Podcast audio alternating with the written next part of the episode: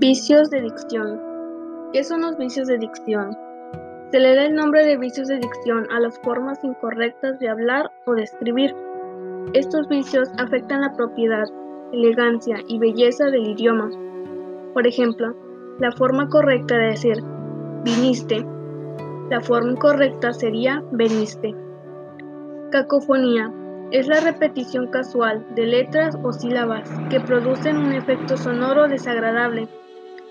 Por ejemplo, tenemos una oración escrita de forma incorrecta, que sería para parar, pasa por aquí.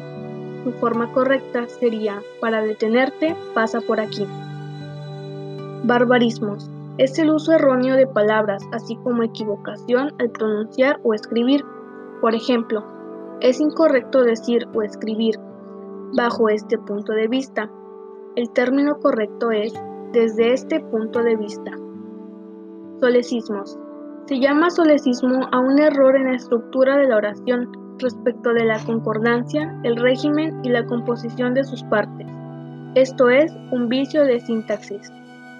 Por ejemplo, es incorrecto decir el carro del doctor que estaba todo chocado a decir, el doctor tenía un carro que estaba todo chocado.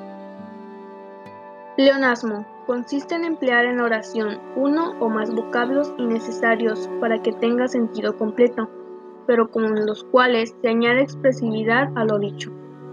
Por ejemplo, es correcto decir la vi, a es incorrecto decir la vi con mis propios ojos. Eso es todo, muchas gracias por su atención.